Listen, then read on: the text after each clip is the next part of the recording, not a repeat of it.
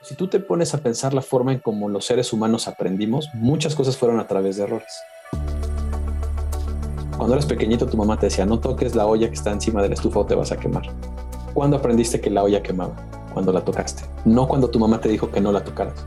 Fue un error tocarla, te quemaste el dedo, pero aprendiste. Yo te, diría que en 3M existe una cultura de tolerancia a los errores, a los errores no malintencionados, ¿sabes?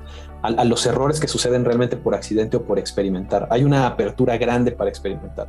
Hoy en día hablar de una empresa como 3M es hablar de creatividad, diversificación y sobre todo innovación.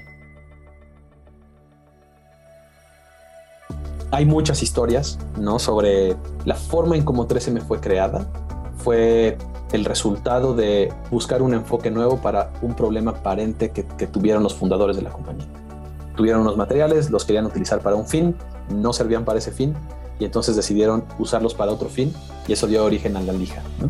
Y, y, nos gusta contar esta historia, más allá de que es una historia linda y la anécdota, porque yo creo que esa filosofía se ha logrado mantener en la compañía y ha logrado evolucionar a lo largo de todos estos años.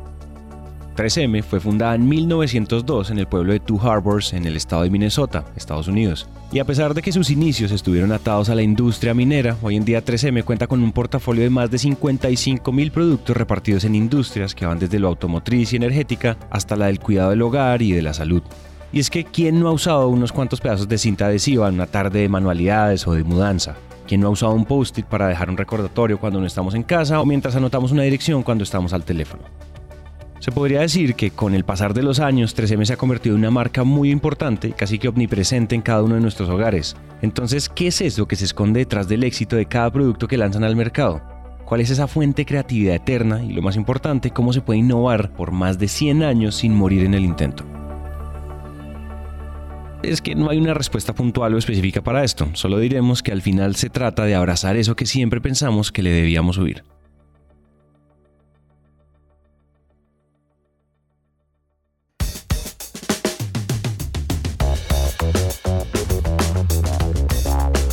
Bienvenidos a un nuevo episodio de Innovación Bancolombia, un podcast de Bancolombia en coproducción con Naranja Media, en donde nuestra misión es aterrizar la innovación y llevarla al ADN de todos. Si ustedes son empresarios, emprendedores o curiosos de la innovación, compártanle este podcast a alguien que sepan que le va a encantar. Y si ustedes hacen parte del Grupo Bancolombia, ayúdenos contándole a sus colegas de este podcast para que inyectemos innovación a toda la organización.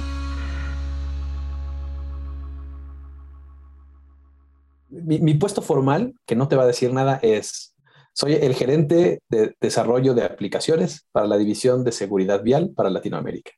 Eso no dice nada. Con poco más de 15 años de trayectoria en 3M, Rodrigo Martínez es un reflejo claro de lo que realmente significa la cultura innovadora de la empresa.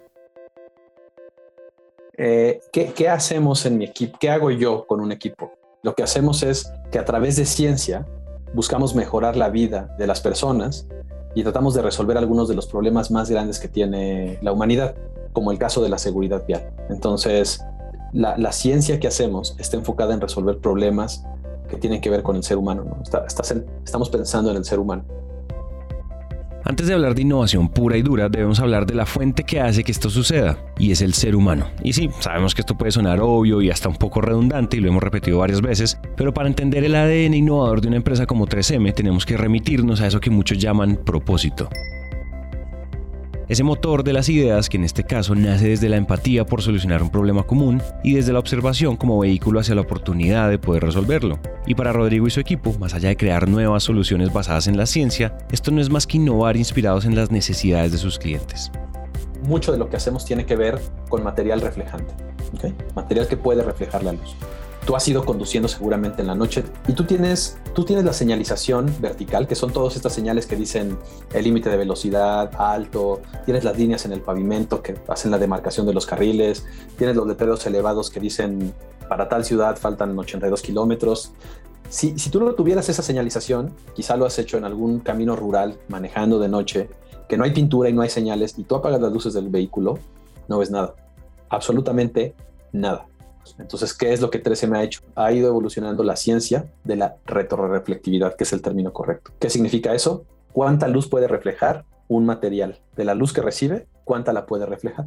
Porque los focos de los, faros de un vehículo emiten unas de luz y tú lo que quieres es que esa luz no se disperse, sino que esa luz regrese al, punto donde fue emitida, que es el vehículo. De tal manera que te permita ver, pero no te deslumbre. ¿Cómo, cómo nos dimos cuenta de eso? Observando a las personas y nosotros observando nuestros propios comportamientos, ¿sabes? El, cerebro humano es muy impresionante porque logras manejar con seguridad, pero te cuesta trabajo, porque el pavimento mojado refleja las luces traseras de los otros vehículos, las luces de las calles y a veces no ves los carriles. Entonces lo que nosotros buscamos es encontrar ese problema y una manera en cómo podamos resolverlo. Y creemos, cuando vemos la aceptación del, de la gente de gobierno, que estamos siendo exitosos porque realmente logramos resolver un problema real.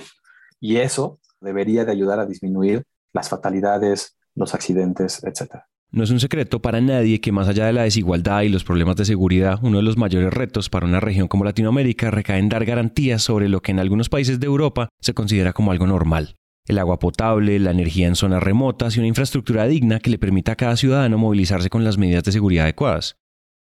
Y con esto decimos que aún son muchas las calles sin pavimentar, señalizar y adecuar para un uso digno, que al mismo tiempo dependen de los desarrollos tecnológicos de empresas como 3M para cumplir con unos mínimos viables que mitiguen una realidad cada vez más incómoda. Tristemente, todos los años hay muchos accidentes de tránsito. Muchos en el mundo y Latinoamérica no es la excepción. Yo te podría decir que tristemente quizá Latinoamérica junto con algunos otros países en vías de desarrollo, nuestra situación es aún peor. Dentro de lo malo que es eso, que hayan accidentes y fatalidades o muertes, se vuelve aún peor que un gran porcentaje es de niños o de adultos mayores o de ancianos. Ese es el problema. ¿Qué hacemos nosotros en la División de Seguridad Vial? Tratamos de influir o influimos en la agenda regulatoria de los países y de las entidades a cargo de obras o de la vialidad para mejorar el marco regulatorio. Lo que tratamos de hacer es subir el marco regulatorio para crear un entorno más seguro. Y lo hacemos, digamos, con, con los gobiernos principalmente, porque lo que queremos es subir el estándar, pero que sea un lugar parejo para nosotros, nuestros competidores y los demás concurrentes del mercado, ¿sabes? Lo que nos interesa es que haya libre competencia pero con un piso más arriba, con un, con un suelo más alto.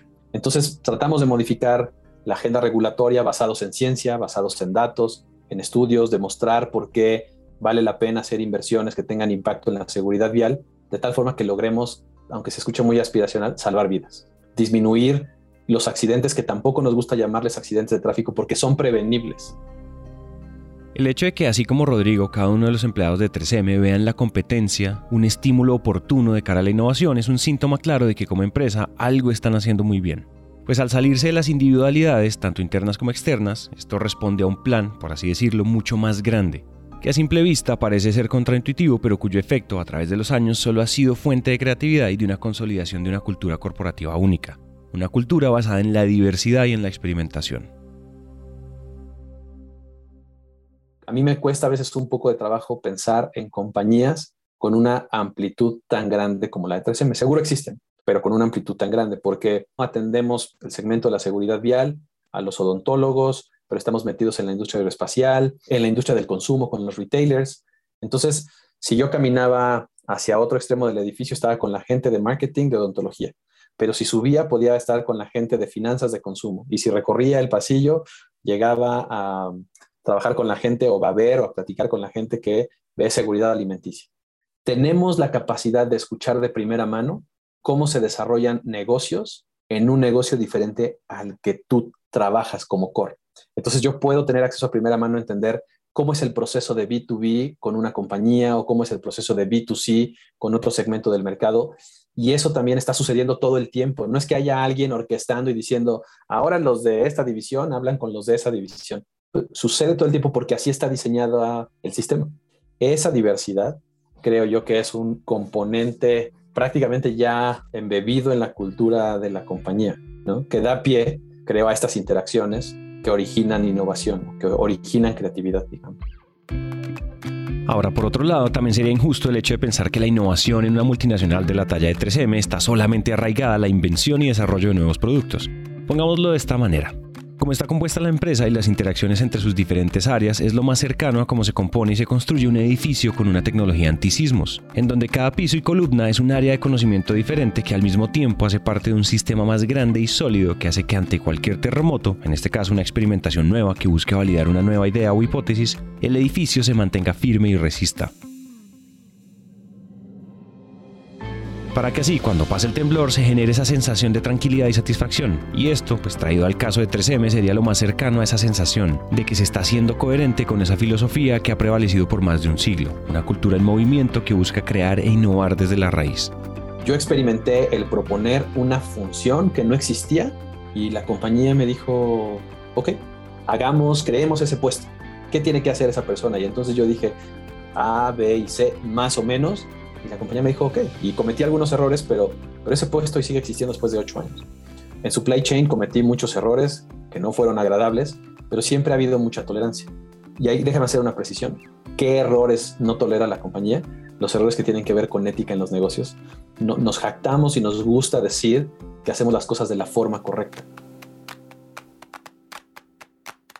En cuanto a la arena comercial y a cómo hacemos negocios y a cómo nos conducimos y nos comportamos en el mercado pero hacia adentro de la compañía en una cuestión de experimentación, los errores son tolerados. No hay un manual de cómo soportar los errores, no entras y te aleccionan y te dicen aquí toleramos los errores. Es algo que tú ves en la cultura, lo percibes, se permea en la cultura de la compañía.